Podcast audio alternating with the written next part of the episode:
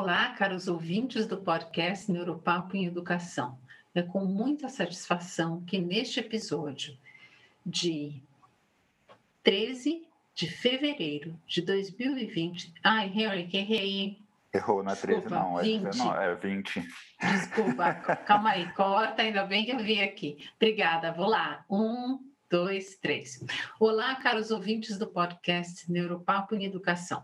É com muita satisfação que neste episódio de 20 de fevereiro de 2021 falaremos sobre letramento digital e ensino híbrido, o que precisamos saber. Eu sou Mirella Ramaciotti e juntamente com Henry Coprea... Olá, Mirella. Olá, ouvintes. Pensamos semanalmente sobre um tópico dentro da área de educação, sob a perspectiva das neurociências. Convidamos pessoas interessantes e interessadas desta grande comunidade, que é a comunidade escolar, para debater o assunto conosco. Neste episódio, contaremos com a presença de Verônica Molina, proprietária da Mulheres Educadoras Assessoria, Limitada, mais conhecida como Masterclass Mulheres Educadoras Verônica é professora de espanhol, desde os anos iniciais até o ensino superior, e também de tecnologias educacionais. Ela tem mestrado em tecnologias da inteligência e design digital e é especialista em inovações de tecnologia em educação e no ensino universitário de espanhol como segundo idioma.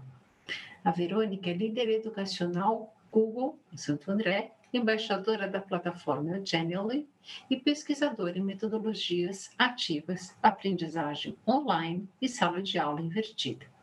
E ela topou participar hoje dessa conversa sobre letramento digital e ensino híbrido, o que precisamos saber. Seja bem-vinda, Verônica. Muito obrigada pela sua presença. Boa noite, boa noite a todos. Obrigado pelo convite. Muito feliz de fazer parte né, de, um, de um assunto, né, de poder contribuir com um assunto tão importante agora na, nessa nossa etapa né, da, de vida agora da educação, né, que é uma, uma fase que nossos adolescentes, né, as crianças e pais, famílias, né, e as escolas estão passando, né? E eu venho só, eu agradeço muito, né? É um papo que se a gente deixar, a gente fica até o ano que vem falando, né? É uma, um assunto extremamente importante, né? Ele, e complexo também, né? Ele, ele trata de medos, angústias, né? novidades, desafios, né? E eu acho que, que é extremamente importante a gente poder é, contribuir com isso. Muito bom. E contamos também com a presença de Daniele Toledo. Ela é mestre em Linguística Aplicada e Estudos da Linguagem pela PUC de São Paulo, especialista em metodologias ativas para uma educação inovadora pelo Instituto Singularidades, especialista em língua inglesa pela Universidade de São Judas Tadeu e em língua espanhola pela Univero. Também tem letras e tradução pelo Mackenzie. A Daniele tem experiência na área de educação como professora de inglês, espanhol e português e na preparação de exames Cambridge e Delhi como coordenadora da área de línguas estrangeiras. Ela já atuou no ensino fundamental, anos finais, médio, técnico e superior, e foi consultora especialista na elaboração do projeto pedagógico para licenciatura em letras do SENAC. Atualmente é tutora de cursos de formação de professores na tríade educacional. E a Daniele também topou participar hoje dessa conversa sobre letramento digital e ensino híbrido, o que precisamos saber. Seja bem-vinda, Daniele, muito obrigada pela sua presença. Olá a todos, é um prazer enorme estar aqui com vocês. Agradeço demais, Mirella, Henrique, Verônica, aí, por essa, essa conversa que nós vamos ter. É sempre muito gostoso falar sobre ensino híbrido, né? Já antes de tudo isso que aconteceu, de toda essa pandemia e tudo mais e porque muitas pessoas pensam que isso começou do ano passado para cá, né? Mas nada é novidade. Então é sempre bom trazer aí referências para que as pessoas possam entender um pouquinho mais, para que elas possam saber o que é de verdade o ensino híbrido, não é? Porque isso essa termino, a, termino, a definição, vamos dizer, do ensino híbrido tem trazido muitas confusões Então, muito bom estar aqui para conversar, esclarecer, aprender também muito com vocês. Muito obrigada. Obrigada a você. E para começarmos esse bate-papo, eu vou aqui dar uma definição operacional do primeiro desses nossos temas centrais. E o ensino híbrido hoje, para todos os efeitos, é aquele que está combinando o ensino presencial com remoto ou online. E para esquentarmos esses motores dessa conversa, eu vou compartilhar aqui duas sugestões contidas no artigo Cinco Dicas para uma experiência instrucional híbrida eficaz. É da autoria de Calvin Hennick, referenciado aqui neste episódio. Diz ele, número um, enfatize relações positivas entre alunos e professores. Isso remonta à hierarquia de necessidades de Maslow. Os alunos não podem se envolver em um aprendizado significativo sem construir relações positivas com seus professores, o que pode levar tempo extra e esforço em um ambiente remoto. Dica número 2. Não replique a sala de aula, reinvente-a com foco em tecnologia. Diferentes modos de ensino exigem diferentes estratégias. Laboratórios supervisionados e aulas práticas podem ser substituídos por vídeos, apresentações e outros materiais que permitem que os alunos aprendam no seu próprio ritmo. Bom, Henrique, a bola agora está contigo para explorar junto à Verônica Daniele sobre como essas sugestões para o ensino híbrido precisam ser levados muito a sério nessa época de convivência e também de estamos aprendendo a fazer, tendo que fazer efetivamente, novamente. E que é importante que a gente entenda e se dê esse tempo, não é, Henrique? É muito importante, né, Mirella? E a gente tem conversado bastante sobre essa experiência que a gente está vivendo nessa pandemia aí do Covid-19, como é que isso tem alterado as relações dentro de uma sala de aula, como é que tem alterado a relação entre a escola e a casa, é, e como a gente vê é, que é um assunto que tem pano para muita manga aí, né? Vamos tentar conversar um pouquinho para aproveitar aí a gente viu aí no o calibre das nossas convidadas para falar sobre o assunto, né? Eu vou tocar na bola do que você falou primeiro, nessa primeira dica que foi colocada no artigo, sobre enfatizar relações positivas entre alunos e professores.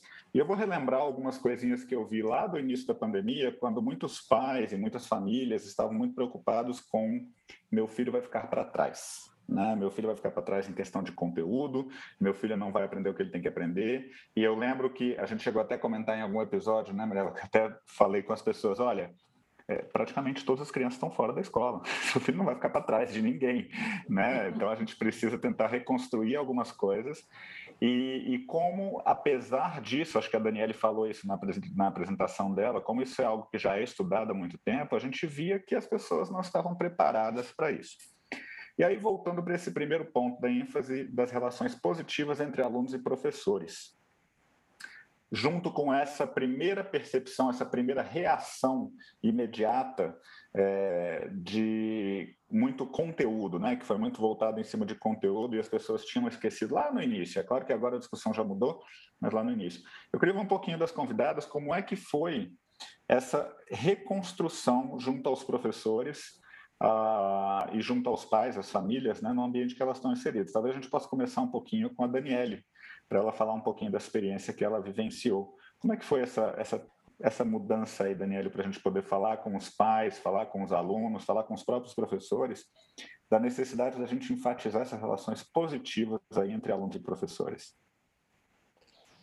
É, é, primeiramente, eu gostaria de de falar um pouquinho sobre essa questão da terminologia né, do ensino híbrido, que ainda, como eu falei no início, é tão confusa que as pessoas acabam se perdendo um pouco. Então, a gente sempre tem que lembrar que esse, o que a gente vivenciou no ano passado foi o ensino remoto, né, o remoto emergencial, como chamam, enfim. E uma modalidade, não era nem uma modalidade híbrida, porque agora talvez a gente vivencie essa modalidade híbrida, que é uma parte na escola e uma parte uh, em casa. É, o que a gente teve no ano passado foi talvez uma adaptação de algumas, alguns modelos ou algumas estratégias utilizadas pelo ensino híbrido para que a gente pudesse dinamizar um pouco as aulas e tudo mais. A experiência foi muito positiva. O que eu pude observar trabalhando com, é, com diferentes pessoas de diferentes escolas, uh, trabalhando com tutoria de cursos e tudo mais, é que a gente teve uma preocupação primordial com o conteúdo. Foi uma preocupação realmente exagerada. Em muitas escolas houve essa questão de, puxa, mas vocês devem cumprir com o conteúdo para que no final do ano os alunos e os pais, principalmente, não reclamem, ou até no início uma preocupação para que não houvesse uma uh, repetição do ano, talvez, para que os alunos não tivessem que voltar ao ano. Né? Então, eu, eu, pelo menos percebi essa preocupação muito grande nas escolas onde eu atuo e também nas outras onde, é, com, com pessoas de outras escolas com as quais eu também tive contato e tudo mais. Acho, sinto que talvez tenha faltado, e não por uma culpa das escolas, de gestores e tudo mais, porque todos pensávamos que, iam ser só 15 dias. Então, quando os professores saíram e foram para casa nesse ensino remoto, todos ficaram muito perdidos e pensaram: daqui a 15 dias eu já estou na escola, então é fácil recuperar todo esse conteúdo e tudo mais. E talvez depois de todos terem percebido que não havia mais essa, ou seja, que o tempo ia se estender, que a gente ia ficar por mais tempo em casa, aí sim acho que as escolas poderiam ter se preocupado mais, pelo menos algumas que eu conheço, a grande maioria, e deveriam ter envolvido todos os, uh, todas as pessoas que fazem parte da unidade escolar. Então, desde professores até pais, explicar tudo o que, o que envolvia aquele ensino, como ia ser a partir daí, uh, como os alunos deveriam agir, como os próprios pais deveriam agir, não é? Porque essa questão dos pais vivenciarem as aulas e às vezes até uh, falarem com os professores ou entrar nas aulas, no meio de algumas aulas. Então, eu acho que ficou uma situação um pouco complicada para o professor. Mas acho que no final, o professor conseguiu se reinventar, ele conseguiu uh, fazer uh, um bom uso da tecnologia que estava a seu dispor. Afinal de contas, a gente sabe que tem muita gente que tinha muita tecnologia e muita gente que tinha pouca tecnologia, não é? Mas no final das contas, muitos uh, ou a maioria se reinventou e conseguiu trazer isso para a sala de aula. Acredito que neste começo de ano todos já estamos mais preparados. Como não sabemos como vai ser ainda, 70%, 30% em sala, ou seja, acredito que as escolas já estejam se preparando um pouco melhor. E acho que os pais também já uh, percebem o esforço do professor e sabem uh, o que esperar, o que virá por aí. Né? Acredito que seja isso. E, Daniele, assim, para a gente deixar de uma forma mais. Uh, que são, são muitas informações sobre esse assunto, né? Você acha que a gente conseguiu finalmente fazer esse shift aí para enfatizar um pouquinho mais esse aspecto das, das, das relações mais positivas entre alunos e professores, com cuidado maior na, na parte emocional, cuidado emocional, mental dos próprios alunos, e o conteúdo não ser aquela força que simplesmente é avassaladora que vai, vai, vai com tudo e ocupando todos os espaços? Eu acredito que sim. É, uma coisa que sempre em reuniões surgiram, que eu vi, eu vi, muitos relatos sobre essa questão do professor e do aluno, todos estavam numa situação muito ruim. É? Estamos ainda. E, então, parece que houve sim uma aproximação, um entendimento maior. Eu acho que se exercitou um pouquinho mais uh, a questão do socioemocional. É, então, eu vi, a gente percebe que parece que a tolerância, a paciência começaram a existir um pouco mais. Agora, é lógico, há universos e universos, não é?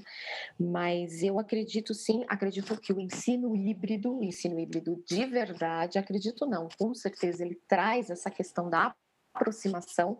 E o que a gente pôde ver é que quando os professores utilizavam alguns modelos do ensino híbrido, né, a sala de aula invertida a gente utilizou demais, muitos professores utilizaram a rotação por estações, online, é, a gente sentia que o aluno percebia o papel do professor como uma pessoa que, que está ali para guiar, para né, mostrar um caminho que ele não detém o saber, que todo mundo nessa ocasião sabia um pouco. Então, eu acho que houve essa, essa aproximação. Eu acho, eu, eu acho que isso mudou muito. E outra coisa que a gente pode perceber é quanto alguns alunos que presencialmente tinham problemas, não só comportamentais, como também problemas, às vezes, de. Um, conteúdo e tudo mais, como eles se comportaram no online. Muitos parece que ficaram mais uh, conectados à aula e tudo mais. O contrário também aconteceu, nem tudo é, é maravilhoso. Eu ia, eu ia mencionar o contrário também aconteceu, mas Sim. Uh, vamos lá, vamos, vamos continuar um pouquinho, tocando essa bola um pouquinho para frente. Eu vou jogar para a Verônica a outra parte dessa questão. Eu sei que talvez ela esteja se coçando para comentar essa primeira parte também, mas eu vou pedir para ela falar com a gente do segundo ponto que foi trazido aí no artigo. É, Verônica, é, nesse segundo ponto a gente fala sobre não replique a sala de aula, reinvente com foco em tecnologia, né? que a gente pode usar diferentes modos de ensino que exigem diferentes estratégias, mas, é, como a, a Daniela já colocou, a gente entrou num, num, num modo emergencial e remoto, é, não foi exatamente nada planejado para isso. A, a gente viu aí que houve sim de escolas que achavam que isso ia durar muito pouco tempo, né? Escolas, eu sei aqui onde eu moro, escolas que falaram, não, a gente vai dar 15 dias de férias e a gente volta. Uh, então houve uma, até uma falta de preparo. E você acha que, que houve e, e, e o que, que precisou ser feito para as pessoas realmente entenderem a necessidade de reinventar aquilo que a gente faz dentro de um ambiente de aprendizagem, é, utilizando aquilo que a gente tinha de recurso naquela hora. O que, que você teria para falar sobre esse, esse ponto aí? Olha, é, no universo onde eu estava, o choque foi inicial, já foi logo no primeiro, no primeiro fim de semana, né? Em muitas outras escolas, é, realmente, como você disse, é, eles tiraram férias antes achando que eram só 15 dias. É, tudo foi muito rápido e muito intenso, né? Para todos, tanto para os alunos como para os professores, né? Então, eu acho que todo esse, toda essa questão, ela, ela começou assim, é, ela acabou fazendo com que o professor, é, em muitos, né, muitos, entrassem de cabeça, né, nesse processo. Né? Eles não tinham mais é, como fazer é, todo o processo de aula dele de uma forma diferente, ou seja, de uma forma como ela era feita anteriormente. A única coisa que ocorreu foi uh, que usaram o planejamento da presencial no planejamento da é, da virtual, né, da remota, né, como eles é, estavam vendo, estavam fazendo, né. Então assim, é, a aula, é, eles foram, o professor foi sentindo, né, com o passar das semanas e via que essa pandemia não terminava, ele foi sentindo a necessidade, em muitos casos, que eu mesmo fui é, percebendo, muitos professores é, aderiram a, a, ao estudo, ou seja, vamos é, buscar me atualizar, vou buscar outras formas. Por quê? Porque as aulas, como estavam inicialmente, elas realmente estavam desmotivando muitos alunos, porque era aquela aula parada. A entrada de muitas ferramentas, que é, no caso do Google Classroom, né, o Forms, que estavam sendo colocados em muitas escolas, os fez fazer com que a atualização deles fosse é, não por é, não não por necessidade assim, ah, eu vou fazer o curso agora. Não, ele tinha que aprender para fazer. E não sei se eu estou assim sendo é, clara, mas assim, conforme foram passando as semanas, eles foram sentindo que realmente eles precisavam entrar de cabeça, né? Existia uma frase que foi falada uma vez para nós, né? Se se você está com medo, você vai com medo mesmo assim, né? Não existia né, mais a, a, a, forma assim. Sempre era falado, o que você tinha antes, você já não tem mais. Nós estamos em uma nova era, né? Em uma nova era. O que era já foi e agora a reinvenção é profissional, pessoal, inteira né, do, do professor. E as aulas também. Então, tudo que você tem de tecnológico, ele tem que trazer agora. Né? Você não precisa dar uma aula extremamente é, com quatro, cinco, seis aplicativos. Né? Em muitos casos, a gente fala que o, menos é mais, mas você traz um aplicativo que atinja o objetivo da sala e que o professor esteja é, assim é, preparado para ele, que saiba como utilizá-lo e que passe essa, esse conhecimento, né, e passe essa segurança para o aluno, já está perfeito, né? Pode ser um a cada um mês, não precisa conhecer 10, 20 para uma aula, né? Isso era sempre, isso é que a gente sempre conversava com eles, né, para que não fizessem isso, né, e replicar, né, e, e, passar a aula que eles tinham antigamente do planejamento presencial para remota, não dava. Então, eles perceberam com o tempo que eles tinham que realmente ir reinventando. Vamos usar um jogo, vamos fazer a gamificação. Então, tudo aquilo que eles não usavam anteriormente, eles começaram a usar aos poucos. Né? Em muitas escolas eles foram fazendo isso um pouco mais rápido, né? especialmente o professor que se viu na situação de que é, eu vou ter que fazer, né? Porque a gente é. falou, as cortinas se fecharam, né? O mundo, aquele mundo tradicional acabou no dia 16, 18 de março, né? Que foi quando houve a virada. Então, agora é pôr a criatividade, né? Em, é... para correr, né? a gente fala, né? Para correr. É. Eu acho interessante que você colocou, Verônica, porque não eram ferramentas também que surgiram de, do, da noite para o dia. As ferramentas já existiam há muito tempo. Foi interessante ver que os professores. Eu acho que isso é um dos grandes pontos positivos dessa pandemia. Foi um catalisador dessa mudança de que muita gente que resistia até aprender sobre essas uh, ferramentas tecnológicas se viram no momento de que, opa, ou eu aprendo ou eu aprendo. Agora eu preciso. Uh, é nós Diga. utilizávamos muito uma frase, né, sempre, né, assim, é, fomos colocados todos no, no, no, no palco, né, agora. Os, os que já sabiam, os resistentes, os não resistentes. Agora vamos ver quem vai aguentar até lá, né? E eu vejo que agora, em janeiro, a gente, numa nova, numa nova avaliação, você percebe que o professor ele está muito mais seguro né? Eu não digo que 100%, mas assim, do que você via na época do, do, do, do início da pandemia para agora, né? O medo é diferente, que assim, todos têm medo do novo, né? Todos têm medo do que está por vir, porque existe essa incerteza né, do que vai acontecer. Vai ser presencial uma semana, na outra semana vai ser o remoto novamente, né, vai ser híbrido, o que vai ser, porque não há uma, uma, uma estratégia definida, né? Esse, esse, essa, esse vai e vem deixa qualquer pessoa realmente muito receosa. Porém, eles já estão preparados para o que vier agora, porque os alunos já estão acostumados, já estão com é, a tecla né, do, do, shift já ligada já para o remoto. Então, se tivermos que ficar novamente no remoto, os alunos vão e vão entender qual é o sistema, eles já estão dentro dela.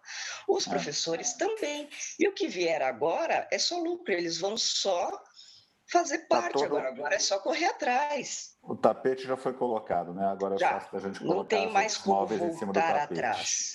Isso, não tem Bom, mais. Eu, eu, na minha opinião, não tem mais como voltar atrás. Ah, Verônica, eu confesso que eu nunca, nunca me surpreendo com algumas coisas, mas vamos lá. Não, sim. Mirela... Eu espero que não, né? eu também espero que não, mas vamos lá. Mirela, vamos tocar essa bola para frente. A gente viu que o assunto é extenso. Vamos lá, vamos seguir adiante.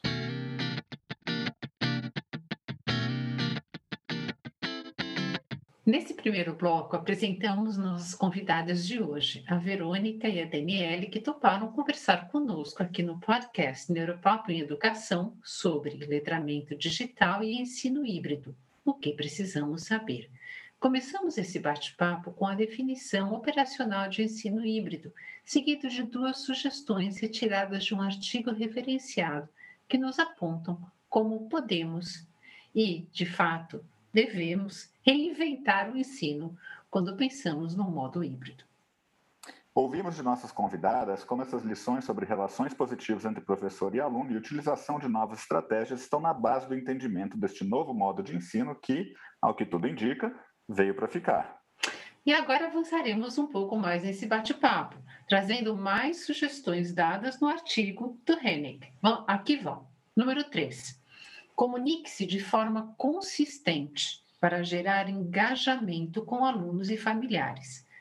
A comunicação rotineira aumentará o engajamento dos alunos e familiares. Ao simplesmente informar as famílias que você enviará um e-mail todas as segundas-feiras de manhã com a programação da semana e as tarefas, e depois seguir com isso em frente, pode ser de grande valia. Dica número 4. Consolide ferramentas tecnológicas para aliviar o estresse. Menos é muitas vezes mais. Se os alunos forem convidados a usar mais de três a cinco soluções tecnológicas, eles rapidamente ficarão sobrecarregados. Escolha, então, até cinco ferramentas para a sala de aula remota e faça uma implementação escalonada para reduzir o estresse para os alunos. E com essas sugestões, vamos agora fazer um jogo rápido de pergunta e resposta com nossas convidadas. Verônica, começando com você agora. O que, que lhe vem à mente quando falamos em ferramentas tecnológicas? Avanço. Avanço. Daniele, e para você, o que, que lhe vem à mente quando falamos em ferramentas tecnológicas? Uh, para mim, quando falamos em ferramentas tecnológicas, é, falamos em significado, em deixar o aluno consciente da importância daquilo. E Henrique, a Verônica então nos trouxe a ideia de avanço para ferramentas tecnológicas, enquanto a Daniele trouxe a ideia de significado, tomar consciência da importância desse, dessas ferramentas. Para você, o que, que vem à mente quando falamos em ferramentas tecnológicas? Uh, um, são aliados do professor na prática pedagógica. Então, com essas três ideias principais, avanço, significado ou tomada de consciência e aliados da prática pedagógica, vamos agora para o nosso momento de analogia. A ideia aqui é fazer uma analogia entre ferramentas tecnológicas e a necessidade de fazermos mais no ensino híbrido do que apenas replicar modelos. Verônica, eu começo contigo. Você nos trouxe a ideia de avanço para para que o que, que essas ferramentas tecnológicas representam para você. Como é que isso está para a necessidade de fazermos mais no ensino híbrido do que apenas replicar modelos. Como é que você coloca isso numa analogia? Olha, eu vejo isso como um, um avanço enorme, é, tanto para a área de, do professor como do, da gestão. Né? Então, no caso, eu posso dizer que as ferramentas elas vieram para contribuir dentro do trabalho, né? Uh, eu posso colocar como um, exemplo, vou exemplificar.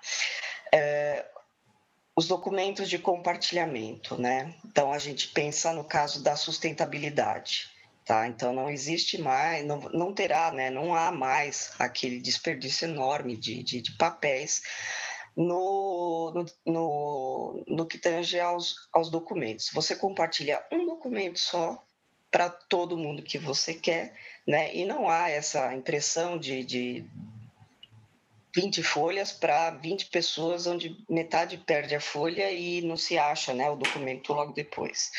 Né? Então, há uma, há uma organização maior né, da, da, da gestão também, é, tanto por parte do educador, como também da própria gestão da instituição.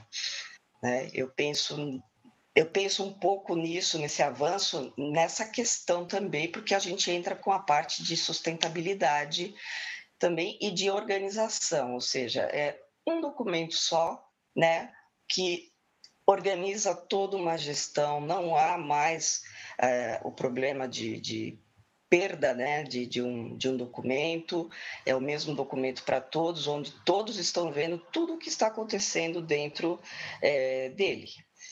Né? Eu vejo esse ponto de vista, assim.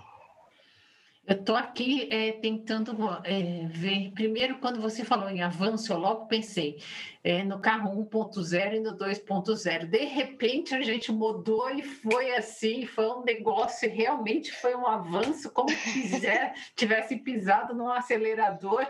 Tudo que a gente precisava fazer aconteceu muito no susto, mas foi efetivamente um avanço. Aí, quando você trouxe a ideia dessa centralização e da organização, eu fiquei aqui pensando o que, que numa analogia funciona, funciona bem para dar para os nossos ouvintes isso que você está trazendo. Porque não é apenas que a gente é, turbinou a máquina. É, efetivamente turbinamos, mas eu Sim. acho que o, que o que você está trazendo aqui é uma ideia um pouquinho.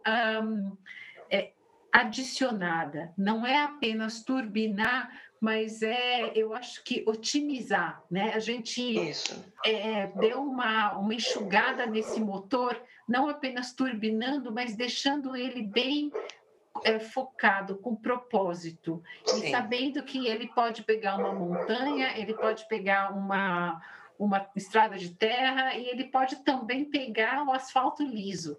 O negócio é, nós podemos confiar, agora a gente vai e o negócio vai correr. Mais ou menos por aí, Verônica. Isso. Então, vamos passar do motor turbinado e otimizado para a Daniele, que nos trouxe a ideia de significado, ou seja, tomada de consciência, quando uh, a gente invocou uh, o que, que ela pensa com ferramentas tecnológicas. Dani, você consegue colocar numa analogia essa ideia que você nos trouxe sobre ferramenta e a relação que isso tem com a necessidade de fazermos mais do ensino híbrido do que apenas replicar modelos? Enquanto a Verônica falava, eu, eu, fui lembrando de várias coisas, né, de várias, várias conversas que a gente tem tido ultimamente.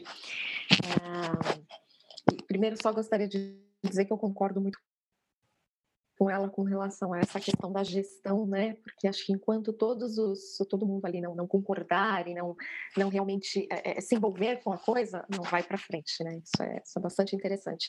E aí quando a gente fala sobre essa questão das ferramentas e do significado, é, é muito comum, eu sempre vejo muito, e eu também já fiz isso isso nós, acho que como professores já fizemos. Nossa, que ferramenta bacana, vou utilizar, quero utilizar amanhã na aula, né? E aí a gente vê que a gente acaba utilizando por utilizar. E a Verônica também trouxe essa questão dos professores que uh, foram procurar muito, foram atrás de muitas coisas. Outro dia eu até ouvi uma pessoa dizendo que o caso dos professores foi muito parecido ao 50 anos em 5, não é? Então, a gente passou por um processo de é, conhecimento, de desenvolvimento muito grande em tão pouco tempo. E eu acho que a gente teve acesso a muitas coisas. E agora é o momento de a gente sentar, refletir. Já foi esse momento, acho que todos os momentos a gente tem que ter essa fase, mas é um momento, sim, de agora, que a gente vai repensar este ano, sentar e refletir por que eu utilizei isso? Por que eu dei isso para o aluno? Por que o meu aluno teve que conhecer essa ferramenta ou porque a escola quis ou porque eu quis, enfim, não importa, mas por que nós tivemos que utilizar isso, né? É, e aí a gente tem que pensar muito nessa questão da transferência que o aluno vai fazer. Então, quando a Verônica trouxe a questão, por exemplo, do, uh, do, do, dos documentos compartilhados, por que eu vou incentivar o aluno a fazer um compartilhamento no qual todos vão colocar sua opinião ou o resultado que, que tiveram no, no, na atividade que fizeram e tudo mais? De que forma eles vão levar isso para a vida deles? Acho que é uma discussão que deve sempre vir à tona quando a gente fala do, ah, ah, das ferramentas digitais e tecnológicas e tudo mais, né? É, quer dizer, para que o que eu ensino? Eu ensino a colaboração, o protagonismo, e aí a gente já vai de novo nessa questão do ensino híbrido, que traz muito forte, quer dizer, é um dos pilares aí das metodologias tecnologias ativas, ensino híbrido, o que, que a gente precisa, por que a gente faz isso, por que a gente utiliza um Padlet, por que a gente utiliza um, um Google Docs, alguma coisa assim. A gente quer autonomia, a gente quer que eles produzam, e isso eles vão ter que fazer algum dia na vida deles. Né? Seja num trabalho, seja numa faculdade, enfim, lógico que aqui a gente também está falando de alunos universitários, mas a gente precisa fazer com que esse aluno, com que toda a comunidade crie consciência de que ele faz isso e ele utiliza tudo isso porque ele vai precisar para a vida dele. E se a gente simplesmente dá um joguinho por dar, ou dá alguma atividade uh, gamificada ou com algum tipo de, de, recurso digital, tecnológico e tudo mais, fica aquela coisa do não tenho nada para fazer, portanto vou jogar aqui o meu joguinho, né, que eu jogo no final de semana. É, fica a aulinha divertida. Então acho que a gente tem que tomar muito cuidado com isso, né? Então é como se você tivesse montando algo cujo significado ou quadro geral vai seguir lá na frente. É mais ou menos como se você estivesse juntando as peças de um quebra-cabeça, que é um quadro, às vezes até reprodução de um belo quadro, e ele, o quadro inteiro vai estar com esse aprendiz que agora está aqui tomando consciência, mas que vai ter sempre a memória disso e poder utilizar efetivamente, onde quer que esteja, quando quer que esteja, é, quando, quando for, né, com quem for, essas ferramentas, mais ou menos por aí? É isso mesmo, é isso mesmo, é aquilo vai servir para alguma coisa. Muitas vezes, naquele momento exatamente, ele não tem essa consciência, mas o professor precisa ter essa intenção. Não é necessário que o professor é, tenha a tal da intencionalidade pedagógica, não é? Então, eu vou utilizar porque eu sei que lá no futuro, porque mais para frente ele vai ter acesso a uma outra ferramenta, alguma coisa que ele precise uh, para se desenvolver. E aí ele já vai ter passado por esse processo. Perfeito. Henrik, você nos trouxe a ideia de uh, ferramentas tecnológicas como aliados da prática pedagógica. Como é que se coloca isso numa relação com a necessidade de fazermos mais no ensino híbrido do que apenas replicar modelos? Ou seja, traga analogia para a gente da sua ideia de ferramentas para isso que o ensino híbrido efetivamente exige de todos nós. Vamos ver, vou tentar aqui fazer essa analogia baseada em algo que eu vivenciei até mesmo hoje, enfim, acho que muita gente vivencia isso na própria vida. Vai ser uma analogia com o uso de uh, um software de GPS, de geolocalização, que você coloca no celular para te guiar para determinado local quando você está saindo de casa. Eu acho que a, a grande questão quando eu falo em um aliado é eu ao dirigir na minha cidade, que eu conheço a cidade, eu sei os caminhos, eu sei as rotas, eu sei para onde é que eu vou, eu sei o caminho que eu preciso fazer, eu tenho uma noção muito boa do horário que eu preciso sair para o horário que eu vou chegar. E eu acho que a, a, a, essa ferramenta ela pode ser usada como uma grande aliada no momento em que eu vou buscar mais informações para entender um pouquinho sobre como é que o trânsito está naquele momento. Eu acho que essa é uma forma muito mais útil da gente utilizar a ferramenta do que simplesmente abandonarmos aquilo que a gente sabe por conta de uma ferramenta tecnológica. A gente abrir mão é, do, do, do, que a gente entende sobre o funcionamento uh, da cidade onde a gente mora para simplesmente seguir aquilo que a tecnologia está colocando.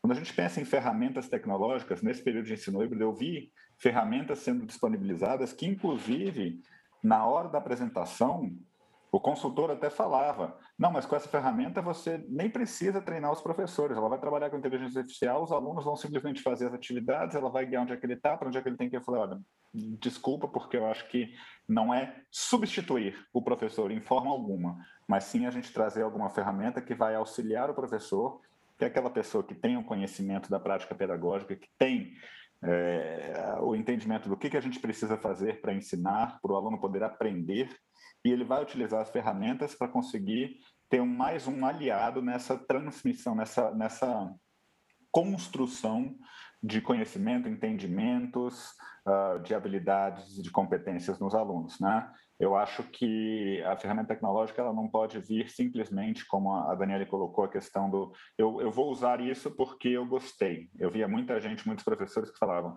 gente, eu adoro usar o Instagram, então eu vou utilizar o Instagram nas minhas aulas que os alunos vão adorar. Não, você gosta. Você tem um uso claro para ele, você tem aí pensado como é que vai ser o seu objetivo de aprendizagem para você alcançar ele. Então, não pode ser simplesmente uma, uma ferramenta uh, pirotécnica na sua aula. Ela tem que ter um, um uso que vai auxiliar a sua aprendizagem. Então, eu acho que essa, essa questão do, do, do, aliado do professor, do aliado da prática pedagógica, eu volto para essa ideia que eu falei, né, Mirella, do, do GPS. Né? Então, quando eu ligo um sistema de GPS dentro da minha cidade, eu tenho ali, eu, eu tenho até capacidade de julgar se aquilo que está sendo proposto é a melhor opção ou não. É, é um aliado apenas, e não simplesmente não, se está falando aqui, eu tenho que seguir. Então, acho que seria essa a ideia aí. Muito bom, acho que ficou bem, bem claro. Vamos lá então, vamos continuar aqui essa bola agora com a Mirella. Mirella, quando falamos em letramento digital, o que, que lhe vem à mente? Henrique, você já me conhece, quem nos ouve aqui sabe, sabe que eu vou é na fonte. então, quando eu estava planejando esse episódio, né, a gente estava pensando no roteiro e fazendo toda a pesquisa que você sabe que a gente faz aqui cuidadosamente, né? eu fui no, é, numa, numa fonte que é referência, que é o World Literacy Foundation. Inclusive, o link está referenciado aqui nesse episódio, porque é, é uma enciclopédia de lugar, de, de, de definições, de caminhos, de possibilidades. Mas lá está é, tá muito claro que o que se entende por letramento digital é, na verdade, uma somatória do conhecimento de ferramentas digitais, de pensamento crítico e de engajamento social. Isso significa que, para que possamos trabalhar com as novas ferramentas em ambientes diferentes do presencial, precisamos, enquanto profissionais, nos capacitar no uso dessas ferramentas digitais a fim de que o conteúdo que a gente vai trabalhar por meio dessas ferramentas seja relevante, seja útil e seja intencional. E nós também, como bem ressaltou agora a Verônica e a Dani também citou, nós precisamos saber citar fontes, ou seja, dar o devido crédito a quem pertence. Mas, além disso, nós precisamos personalizar qualquer ferramenta para um uso adequado.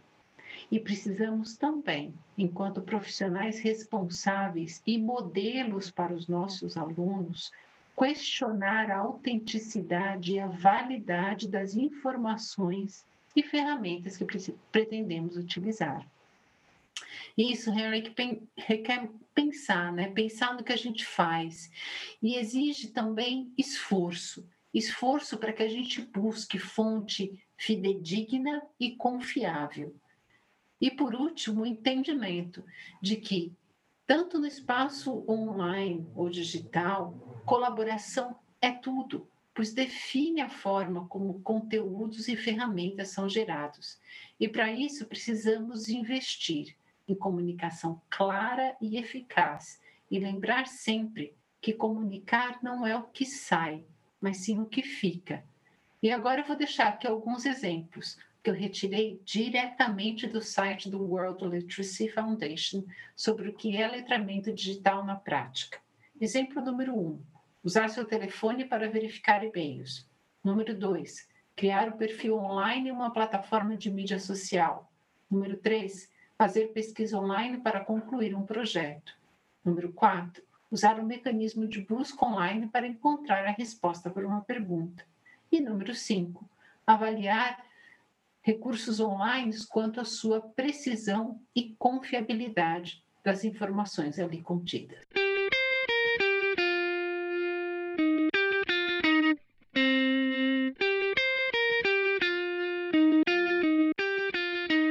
Até agora neste episódio do podcast Neuropapo e Educação, conversamos com Verônica e Daniele sobre o tema letramento digital e ensino híbrido. O que precisamos saber? Começamos esse bate-papo discutindo o assunto com base em uma definição operacional de ensino híbrido e duas sugestões sobre como entender e fazer o ensino híbrido. Complementamos essa troca com ideias básicas sobre ensino híbrido, com mais duas sugestões, seguidas de comentários das nossas convidadas sobre ferramental online e necessidade de termos um uso diferenciado e não apenas de replicação de moldes já utilizados no ensino híbrido. Seguimos com as analogias e inserção do tema do letramento digital nessa conversa. E agora que estamos chegando ao final desse episódio sobre letramento digital e ensino híbrido, o que precisamos saber, gostaríamos de ouvir um pouco mais das nossas convidadas sobre sugestões ou implicações que elas veem com relação ao que discutimos hoje. Verônica, que sugestão, a gente já falou de várias sugestões aqui nesse episódio, na verdade, mas que outra sugestão você gostaria de deixar aqui para os nossos ouvintes sobre o tema dessa conversa?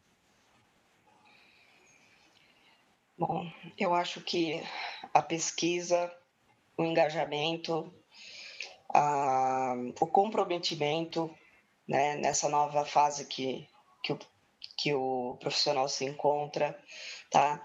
A responsabilidade que ele tem nas mãos agora, tá? Essas são, né, não são dicas, acho que são mais para é, sugestões mesmo, uma, uma, acho que é um conselho, né? De que é, ele tem que se apropriar de tudo que venha agora, tá? É, estar sempre atento. Somos responsáveis pelas crianças, pelos adolescentes e pelas informações que passamos. Tá? Então, é, ensiná-los a, a, ser críticos, né? ensiná-los a saber se as informações são verdadeiras ou não. Tá? Então, um cidadão crítico para perceber se isso é real ou não, né? ir atrás de fontes, né? verificar as ferramentas, fazer com que o aluno também é, pesquise junto com você a, a ferramenta, tá? o professor fazer cursos, gratuitos ou não, tá? não esperar também que a instituição pague né? Um, uma capacitação para você, faça por você, tá? Porque você será o professor nessa instituição, poderá ser em outra instituição. Então, assim, o seu desenvolvimento profissional, porque nós estamos numa fase de reinvenção, né? Então, o professor agora ele tem que se reinventar, né? A escola está se reinventando, o mundo se reinventou, então o professor também, tá? Então, eu acho que é, é para se pensar que é, agora a, essa mudança tem que ser feita, tá? É, não é necessário sair assim a galope, né, num, avanço a jato, mas assim você tem que é, ter consciência do que você vai fazer e assim fazer o seu melhor. Legal. Daniela, e você? Que sugestão você gostaria de deixar aqui para os nossos ouvintes sobre o tema dessa conversa? Ah, vai muito no, na linha do que a Verônica falou, né? É, eu acho que é isso, o professor entender o momento, entender o porquê de tudo isso, dar continuidade a esse processo, fazer a formação continuada.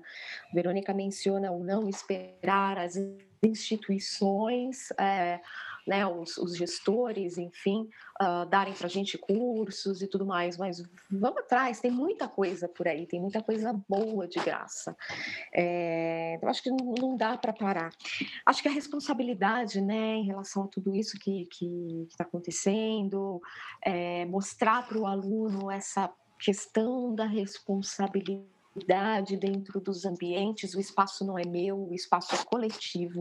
A gente tem um grande problema com isso hoje em dia, porque é, é, meu Face, mas as outras pessoas vão ler, não é? As outras pessoas vão querer interagir comigo e eu tenho que aceitar. Então, eu tenho que ter responsabilidade em relação a tudo que eu faço. Quando a gente mostra para o aluno uma ferramenta nova, olha, é, é necessário utilizar isso porque é necessário falar, tem essa, essa relevância porque você vai aplicar dessa forma ou daquele jeito, você pode fazer isso ou aquilo, cuidado com isso ou com aquilo. Isso é, é, essencial, acredito. A gente tem que pensar que o aluno hoje em dia é o prosumer, né? Que falam que é o produtor e o consumidor ao mesmo tempo. Então, se a gente não deixar claro para ele o que é necessário, o que ele vai fazer com aquilo, os prós e contras e o e, e, vamos utilizar porque é importante para, ele pode utilizar mal uma ferramenta. Então é, é importante que a gente que a gente faça isso. E uma dica para os professores que eu tenho também ouvido muito e eu acho que é uma grande solução uma grande, ah, não solução para o problema, mas ajuda bastante.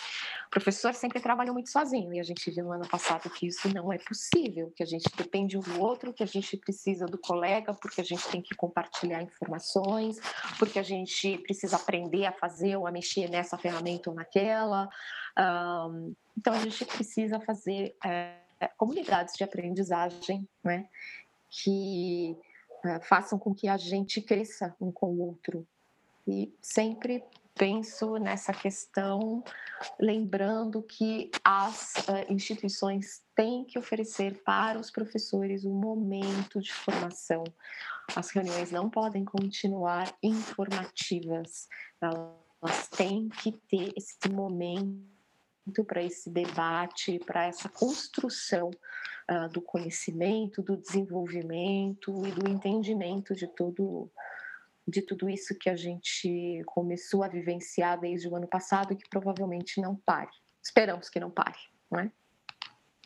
É isso aí. E hoje conversamos sobre ensino híbrido e letramento digital. E quando falamos em ensino, nos remetemos sempre ao professor, que é responsável, enquanto profissional da educação, por trabalhar conteúdos e conhecimentos para que alunos possam entender, assimilar e utilizar os mesmos em suas vidas. Ao fazer isso, este profissional modela a forma como os alunos vão se relacionar com as ferramentas, sejam apps, dispositivos móveis, smartphones, tablets ou computadores, e com o seu próprio fazer, que é que se trata do aprender ao longo de suas vidas. Seja na forma presencial ou no modo online, o professor é um modelo que invocará sempre algum mecanismo de imitação. Nossa primeira forma de aprendizagem, tanto de modo consciente ou inconsciente, por parte dos aprendizes. Mais uma razão, então, para o professor se capacitar, entendendo que utilizar uma ferramenta digital significa ser capaz de entender a extensão de sua utilização de forma crítica e responsável. Significa consumir conteúdo digital que seja verificável e adequado. Significa também reconhecer e entender sobre cyberbullying e utilização segura da internet, bem como o uso cuidadoso das mídias sociais. Se nossos alunos precisam aprender, professores também necessitam apreender toda a extensão do que significa ser letrado digitalmente, para podermos transformar e contribuir com uma educação atualizada e participativa. E chegamos ao final deste episódio do Neuropapo em Educação sobre o nosso tema Letramento Digital e Ensino Híbrido. O que precisamos saber? Para nos acessar, basta procurar nos canais disponíveis, como no Spotify, no Anchor, Apple Podcast, Google Podcast e alguns outros. Se você tem um tema dentro da educação que quer que seja debatido aqui sob a perspectiva das neurociências, mande seu recado para o nosso e-mail, neuroeducamente.gmail.com. Para aqueles que querem mais, nossos episódios são produzidos semanalmente e publicados no final de semana. Se você curtiu, espalhe! E o nosso muito obrigado de hoje para as nossas convidadas que estiveram aqui conosco trocando ideias, aprofundando conceitos e sedimentando nosso conhecimento sobre o assunto de letramento digital e ensino híbrido, o que precisamos saber. Verônica, muito obrigado pela sua participação aqui com a gente hoje. Obrigada, eu agradeço imensamente o convite, aprendi muito. Daniele, muito obrigado também a você pela sua participação aqui conosco hoje. Obrigada a vocês aí por essa conversa fascinante. E, e é isso. Muito bom. E Mirella, mais uma vez, muito obrigado pela parceria de sempre. Tamo junto aí. Isso mesmo, Henrique. E eu, Mirella Ramaciotti, agradeço uma vez mais a Verônica, a Daniela e ao Henrique. Gratas sempre estaremos gratos, eu e o Henrik, por tê-los aqui conosco hoje. E aos nossos ouvintes, obrigada pela sua audiência, um beijo grande e até a próxima.